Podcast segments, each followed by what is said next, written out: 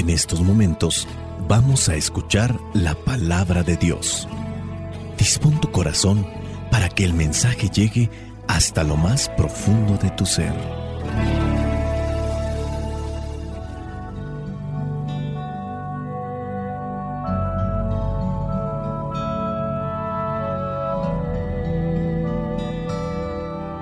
El Evangelio que nos presenta la iglesia el día de hoy, en esta solemnidad de la anunciación del Señor, corresponde a Lucas capítulo 1, versículos del 26 al 38.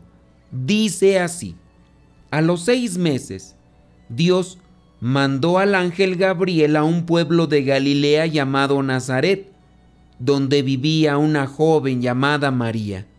Era virgen, pero estaba comprometida para casarse con un hombre llamado José, descendiente del rey David. El ángel entró en el lugar donde ella estaba y le dijo, Salve, llena de gracia, el Señor está contigo. María se sorprendió de estas palabras y se preguntaba qué significaría aquel saludo el ángel le dijo, María, no tengas miedo, pues tú gozas del favor de Dios. Ahora vas a quedar encinta, tendrás un hijo y le pondrás por nombre Jesús. Será un gran hombre al que llamarán Hijo del Dios Altísimo, y Dios, el Señor, lo hará rey, como a su antepasado David, para que reine por siempre sobre el pueblo de Jacob. Su reinado no tendrá fin. María preguntó al ángel, ¿cómo podrá suceder esto si no vivo con ningún hombre? El ángel le contestó, el Espíritu Santo vendrá sobre ti y el poder del Dios Altísimo se posará sobre ti. Por eso, el niño que va a nacer será llamado Santo e Hijo de Dios. También tu parienta Isabel va a tener un hijo a pesar de que es anciana. La que decía que no podía tener hijos está encinta desde hace seis meses. Para Dios no hay nada imposible. Entonces María dijo, Yo soy esclava del Señor, que Dios haga conmigo como me has dicho. Con esto el ángel se fue. Palabra de Dios. Te alabamos, Señor. Señor Jesucristo, nuestro divino Salvador. Gracias te damos por tu infinito amor. Te escuchamos en la palabra te recibimos y adoramos en la Eucaristía. Te servimos en los hermanos.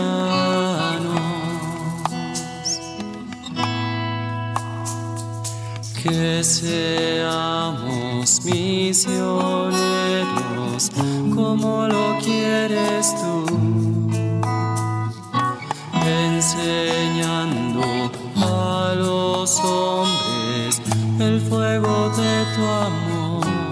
La iglesia tiene presente lo que es ese acontecimiento que marca la historia de la humanidad, el momento de la anunciación, y lo tiene caracterizado como solemnidad. La solemnidad de la Asunción nos invita a meditar una vez más este pasaje del Evangelio a llenarnos de alegría con la buena noticia que esta muchachita de Nazaret recibe de parte de Dios por medio de este ángel. Con esto ratificamos que Dios no nos abandona, no se olvida de nosotros, viene a nuestro encuentro, viene a salvarnos, se encarna, se hace persona humana para que seamos y vivamos como hijos suyos.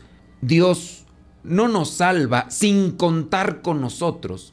Esta jovencita tiene también que ayudarnos a analizar cuál es nuestro comportamiento, cuál es nuestra actitud. Que encontramos en la Virgen María la sencillez, la humildad y la confianza en Dios. Son estas actitudes con las que debemos de recibir a Dios todos los días, porque Él se acerca a nosotros todos los días, en cada momento. Sencillez, humildad y confianza. Antes de comenzar a hacer esta reflexión, creo que viene a bien hacernos algunas preguntas. El ángel llega y le anuncia a María, esta jovencita que está comprometida con José, pero todavía no vive con él, le da un anuncio de parte de Dios. Hagamos una pregunta personal. ¿Yo estoy preparado para recibir ese mensaje de parte de Dios? ¿Estoy también preparado para dejarle un espacio en mi vida para escucharlo con atención?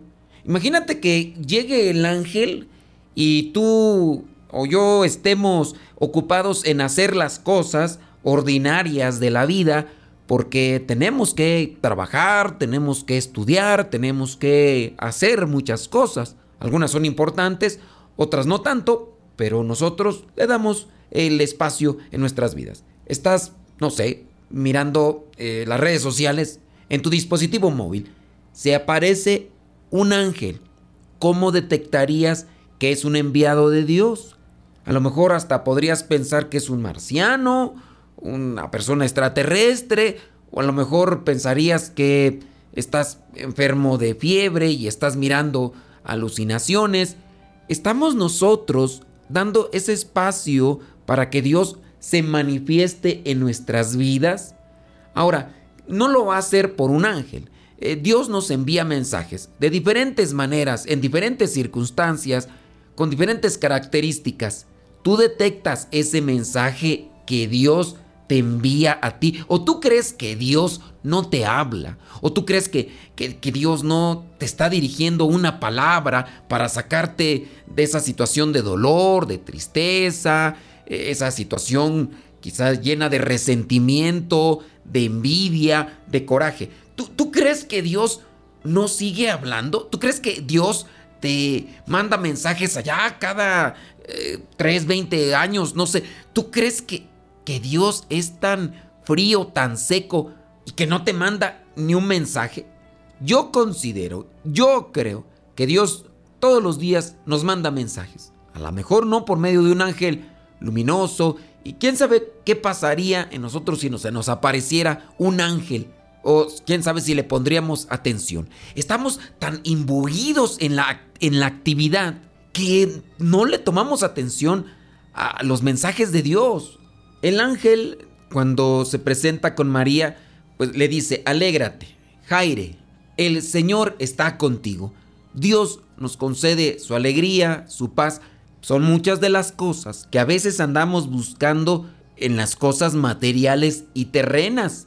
Personas que necesitadas de esta paz que se nos desaparece porque nos metemos en el frenesí, la actividad, la señora eh, ahora tiene que cuidar de los chiquillos, ya los lleva a la escuela, ya tiene que estar mirando esto, tiene que preparar la comida, tiene que arreglar las cosas para el esposo. Si no tiene esposo, tiene que hacer las veces de esposo, tiene que andar buscando por aquí, tiene que buscar dinero para esto, tiene que, oye, un montón de cosas y queremos esa paz.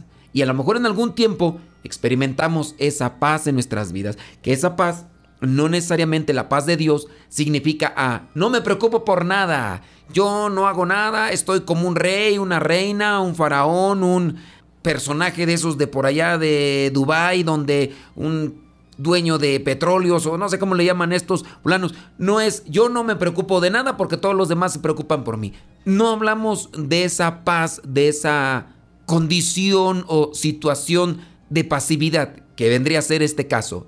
Hablamos de la tranquilidad que en medio de la dificultad, que en medio del trabajo, que en medio de todo lo que tengo que hacer, me mantengo en paz. A pesar de que ando activo, a pesar de que quizá no tengo ese descanso, no me puedo dar el lujo de ir a una playa 15 días, un mes, no me puedo dar el lujo de ir a esos lugares paradisiacos que muchas veces vemos donde se nos invita a que vayamos a tal lugar, que, que, está muy bonito y todo lo demás. Quizá no hablamos de esa situación de pasividad, hablamos de otra condición y Dios nos la concede, pero a veces no buscamos a Dios y por lo tanto no gozamos de esa alegría o de esa paz que Él nos ofrece y andamos buscando en otros lugares menos con Él. Entonces, como primer punto, estoy preparado para recibir ese mensaje de parte de Dios. Identifico los mensajeros de Dios.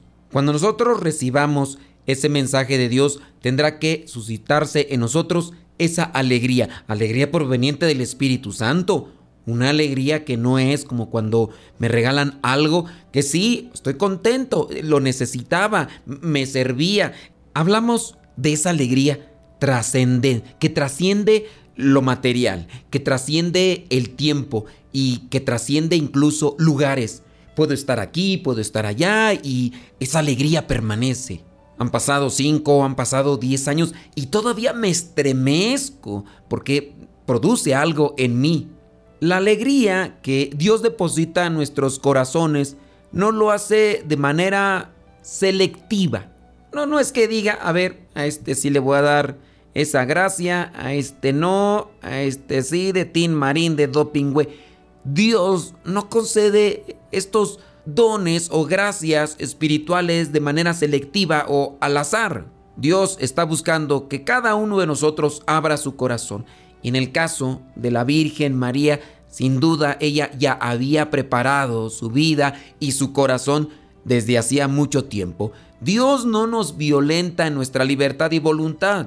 Entonces Él también pide permiso para entrar en nosotros. Si nosotros le cerramos la puerta, Él no entra. Él es el Todopoderoso, pero hasta ahí respeta lo que nosotros decidamos. La Virgen María sin duda ya se había preparado en el alma, en el corazón. Por eso, cuando llega el ángel, le dice, Jaire, que Jaritomene, alégrate, llena de gracia. El Señor está contigo. Y si el Señor está contigo, ¿qué más quieres? Dice San Pablo, si Dios está conmigo, ¿quién contra mí? María tiene una misión. Así como en aquellas películas se presentan a veces estos agentes misteriosos que tienen que realizar una misión secreta que en muchos de los casos es para salvar al mundo, estas películas de fantasía, bueno, en la realidad sucedió. El ángel llega, mensajero de parte de Dios, se comunica con alguien que ya estaba preparado y le dice, esta es la misión.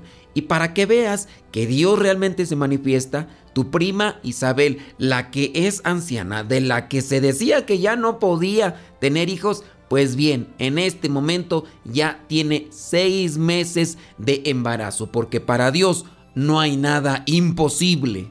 El ángel le presenta entonces una muestra de lo que Dios puede hacer si uno confía en Él, si uno abre su corazón para que Él venga a habitar en nosotros. Hay que prepararse para realmente conocer la voz de Dios, distinguir cuál es su mensaje, tener fuerza para ejecutarlo, para realizarlo, para salvación nuestra, pero también para ayuda de los demás. Hace poquito una persona conocida y querida me platicaba que había participado de una carrera, pero que no se había preparado como el año pasado. Ahora se había dado poco tiempo para entrenar, porque dice que para ganar ese tipo de carreras que son maratónicas hay que prepararse físicamente, pero también mentalmente y espiritualmente. Preparemos pues nuestro corazón para que el Señor venga a nosotros a darnos su gracia, su amor y que nosotros podamos entender qué es lo que nos está pidiendo a nosotros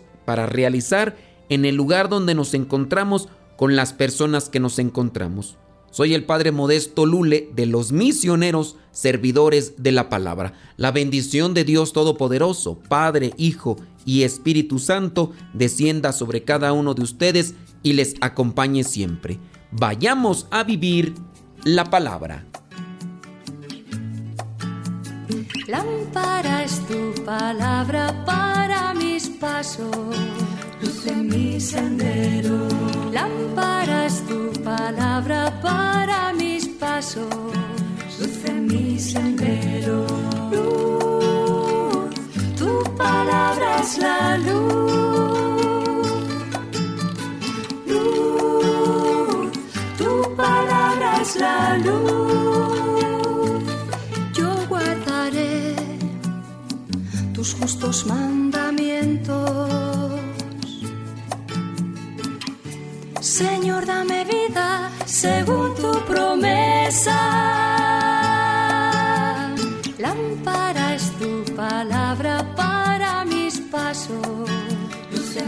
sendero. Lámpara es tu palabra para mis pasos, luz en mi sendero. Luz, tu palabra es la luz. Luz, tu palabra es la luz. Mi vida, Señor, está siempre en peligro.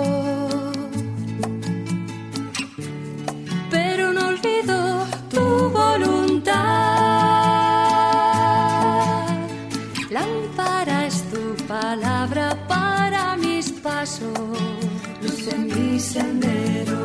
Lámpara es tu palabra para mis pasos, luz en mi sendero. Luz, tu palabra es la luz. Luz, tu palabra es la luz.